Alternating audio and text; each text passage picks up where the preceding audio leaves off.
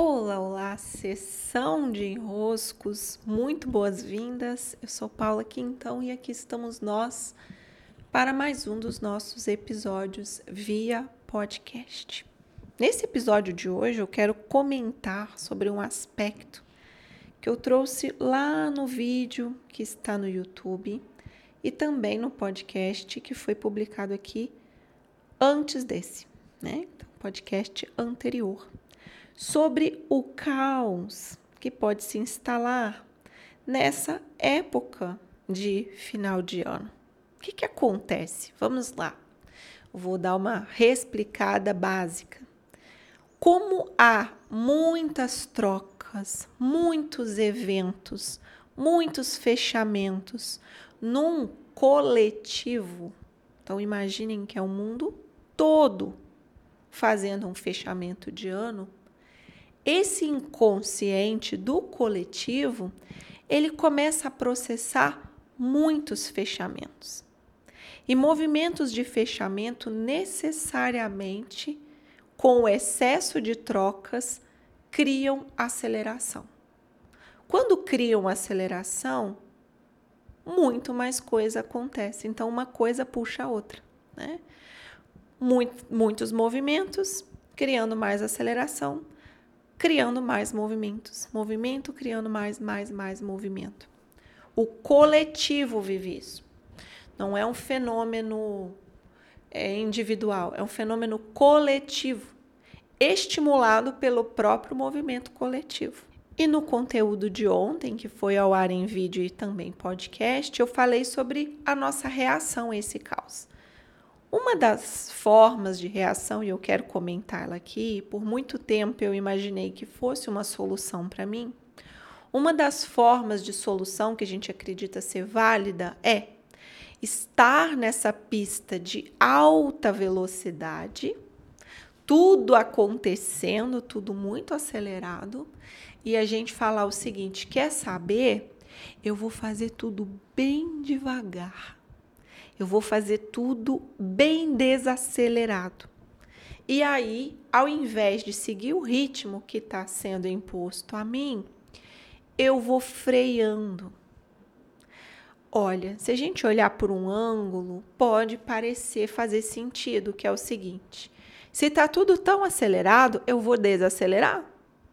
Porque aí eu não vou entrar nessa aceleração toda mas eu posso dizer por experiência própria. Por quantos anos eu não me dei o comando, eu vou desacelerar e não produz um bom efeito.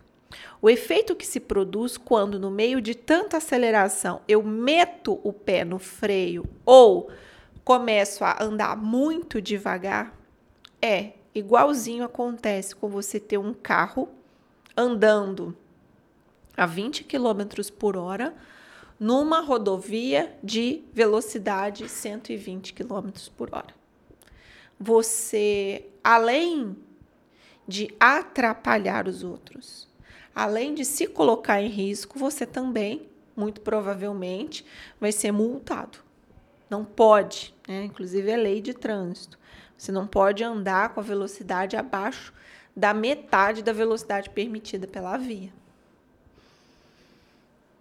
pessoal, diante de uma aceleração, o que que a gente faz para não criar mais enroscos? A gente se entrega ao fluxo.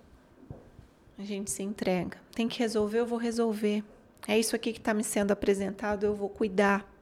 É isso aqui que eu tenho que fazer, é isso aqui que eu tenho que fazer. Eu tenho que dar esse destino, eu vou dar esse destino. Eu tenho que finalizar isso, eu vou finalizar. Eu me entrego ao aparente caos das coisas e vou fazendo, e vou resolvendo, e vou seguindo. É como se eu entrasse num fluxo que é maior do que eu, porque definitivamente é um tempo em que o fluxo é maior do que eu mesmo. Tem mais coisas acontecendo do que eu dou, eu dou conta de processar.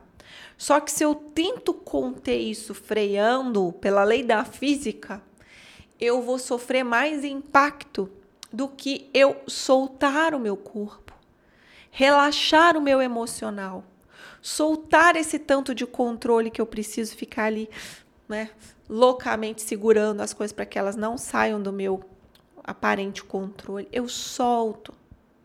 Eu relaxo nesse caos, nessa velocidade. Eu vou com a tensão que me cabe avançando por essa autopista, sem pisar no freio, sem ir com a velocidade desproporcional para a via, aceitando a velocidade, o movimento, as mudanças, os imprevistos, como eu falei ontem, o caos que está me sendo proposto pela própria vida nessa época do ano. Sim, meus queridos, minhas queridas. Cuidem-se. Tenham um ótimo dia por aí e boas festas de encerramento de ano para nós.